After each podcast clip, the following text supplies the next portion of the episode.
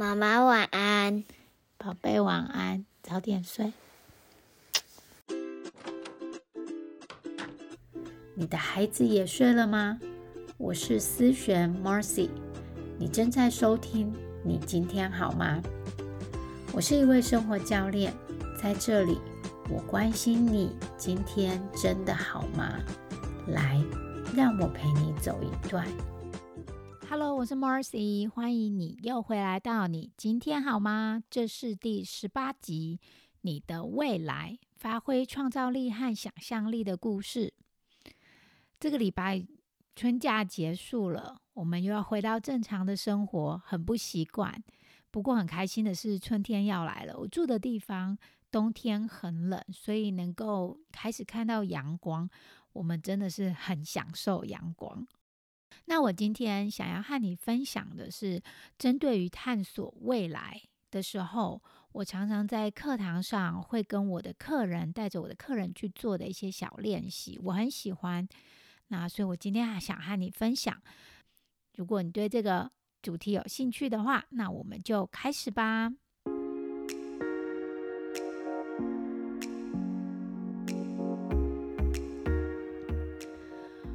我昨天看着我过去的日记，其实也只是三年多前，就是我在怀孕要生第三个孩子的时候。哦，我的先生那天因为工作很晚回家，我还记得我一面煮晚餐一面跑厕所吐。我的孕期通常就是我怀了三个孩子，三分之二的孕期都在吐。其实那时候 是蛮痛苦的，我很讨厌怀孕。哦，那当下我看到我写的就是很多的受害者心态，觉得自己好可怜，很痛苦。但是呢，我昨天在看日记的时候，我已经从哦，我当时好可怜的情绪跳离到嗯，我很同理，很疼惜哦，甚至很感谢当下的自己，觉得自己好坚强，我好厉害，好棒哦，怎么可以做到那些？刚刚说的那些都是过去的故事，相同的未来也都是故事，他们都只存在你的脑子里。真正真实正在发生的，只有现在。你正在听我说话的这一刻，你的过去和未来都只存在你脑子里而已。所以，这也是我上一集提到的。他们唯一有这么大的力量，是因为你的诠释，不论是过去或是未来，你都把这些放在现在进行式里面。你继续相信着这些想法，像是对过去的诠释。你可以有不甘愿、不公平、怨怼、怨恨的情绪，或是忧郁、无助的感受。但是过去也可以给你满足、圆满、接受、同理的感受，就看你怎么诠释。同样的，未来也是。有些人可以对未来感到很焦虑、很害怕、很担忧。同样的，我们也可以放入很多的期望、期待和兴奋、喜悦。既然他们都是故事，所以就要看我们讲故事的人怎么去选择这个故事。讲故事的人就是你啦。有些人甚至不会去想这个故事是什么，就像有些人根本不会去想未来会是怎么样，不愿意或是不敢。不想要去想，这是为什么？新年来了，很多人都在讨论设立目标。新年也是健身房最多人注册的时机，因为就在这个时刻，大家的脑子会稍微跑去未来，去想到未来想要达成的事情。诶，觉得很有希望，可以达到很多事情，会变得很瘦啊，或者是变得很有肌肉。看见未来的自己，喜欢那个未来的自己可以达成的事情，所以在新年的时候，我们常常就觉得充满希望，对未来充满希望。这就让我想到，我们大部分的人在小时候都比较会专注在未来上面，想着未来要当什么啊？期待能够自己开车、骑车的时候，期待能够读大学，期待离家独自独立的时候，或是期待自己结婚生小孩、组成家庭的时候。但不知道从什么时候开始，我们就不去想了。我们好像把社会期许的事情做完后，就停住了。上大学、找了工作、结婚、生小孩。接下来，然后呢？你有想过未来吗？大部分的时候，我们都依照过去来定义自己。譬如说，我就是一个没有专长的人，我过去没有太高的学历，我是一个很会焦虑的人，或是我很会迷路。当我们用这些过去来定义自己的时候，是可以预测的。是很安全的，很舒服的。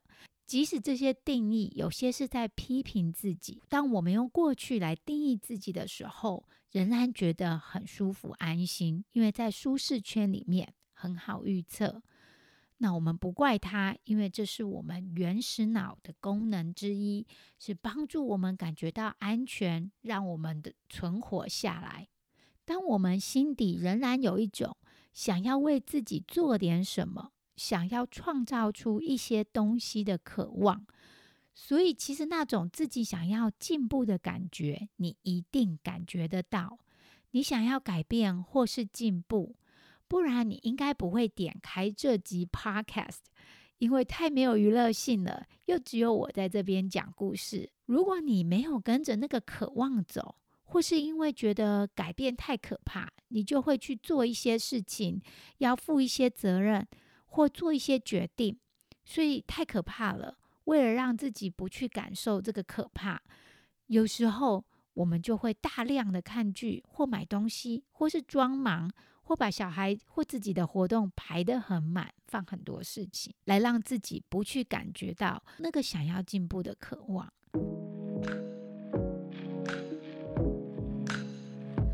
很多人说我不会做，我不能。我从来没有做过，因为我从来没有做过，我过去没有做过，所以现在也不应该会或不用学吗？你看，小孩刚学走路，他过去没有走过，他并没有说：“哎，我过去没有走过路，所以我就不用走了，我不用学了。”你读国中、读大学的时候。也没有说过，哎，我过去没有读过国中，所以现在不想读了，不用读了。这是一个很有趣的逻辑，因为其实你在说的是，我过去没有做过，但做这件事情需要一些改变。我现在不想要去改变，或是不想要去感受不舒服的感觉。其实你不做也没有关系，但我只是要让你知道，你不是因为没有做过。才没去做，而是因为你不想改变，或是你不想要有那个不舒服的感觉而已。其实不论如何，你都会有不舒服的感觉。没有往前踏一步，可能会有一些失望、空虚感；往前踏一步，有的是一些不安或焦虑感，你都会有不舒服的感觉。只是哪时候来而已，只是你要选哪一种不舒服的感觉而已。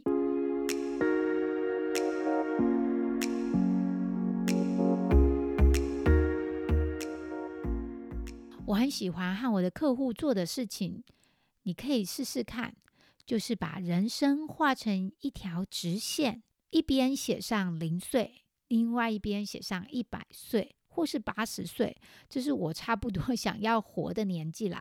把自己人生完成的事情都写出来，相对的把这些事情的年龄放上去，然后看看你现在几岁。通常这些人生大事，譬如说读大学啊、大学毕业啊、结婚啊、生子啊等等这些事情，这些都在线条的前半段而已，后面有很长的一段。大部分我的客人后面剩下的长度都比前面还要更长，还有更多时间，但我们却停止去想未来了。我会问问他们。人生前半段完成了这么多事情，那么走到目前为止，你希望未来还有什么事情也想要发生吗？通常就会出现啦，我要有稳定的工作啊，我要旅行啊，可能要生小孩啊，可能要财务稳定或财务自由啊，哦，或者是拜访哪个国家啊，或者是有车子、房子啊，这些做这个活动的主要目的是第一个，让自己看见我们还有多少时间。而不是告诉自己：“哦，我没有做过，我太老了，我不需要做了，我不应该做了，我没有时间了。”第二个，让我们可以发挥创意、想象力去创造未来。我记得我去上过一堂课，这个老师问我们：“如果你要去一个两周的自助旅行，你会花多少时间计划？”通常可能。对我来说，至少要一个月前就开始去想哦，我要去哪里？我要买机票吗？我要什么时候的机票？我会精心策划。好，至少我要知道飞机的时间点嘛，要去哪些景点，或去做哪些事情，或是去网络上看别人去过的地方来做参考。相同的，我们的人生也是一场旅行。但是我们很少用相同的心力来计划人生和未来。如果我们从来不曾去想未来的可能性，我们会重复过一样的生活。那你就会知道未来你的生活会长得怎么样，就是和现在不会差太多。所以我会邀请你花点心思去想未来，因为任何目标或是愿望。或是憧憬，都是先来自于一个想法。那要怎么做呢？你的脑袋需要做什么呢？首先，它需要想象力和创造力，还有不同的可能性。我是到高中才有自己的手机，那时候的手机只能打电话和传简讯。到了大学，我才有我第一支彩色的手机，才几年而已。我们的手机几乎可以做任何事情，不只是打电话、传简讯，还可以视讯，有社交媒体，知道世界的新闻，知道你朋友的近况。当相机，有人用一只手机就创业，一只手机有这么多的可能性，这些都是靠我们人类先有一些想法，就是用想的哦，这样子。可能会不错哦。人类发挥创造力、想象力，让这些事情实现。这些都开始于一个想法、一个念头。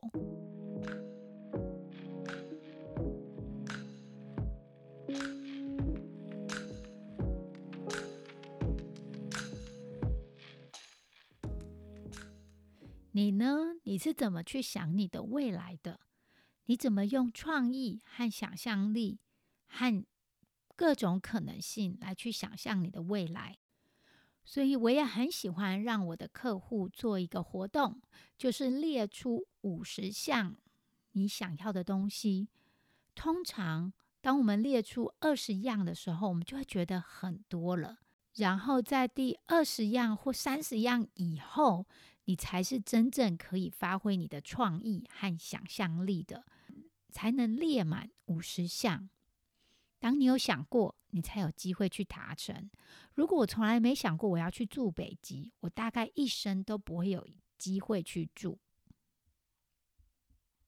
另外，我也很喜欢这个概念——从未来想自己的这个概念。我在第八集曾经仔细的提过。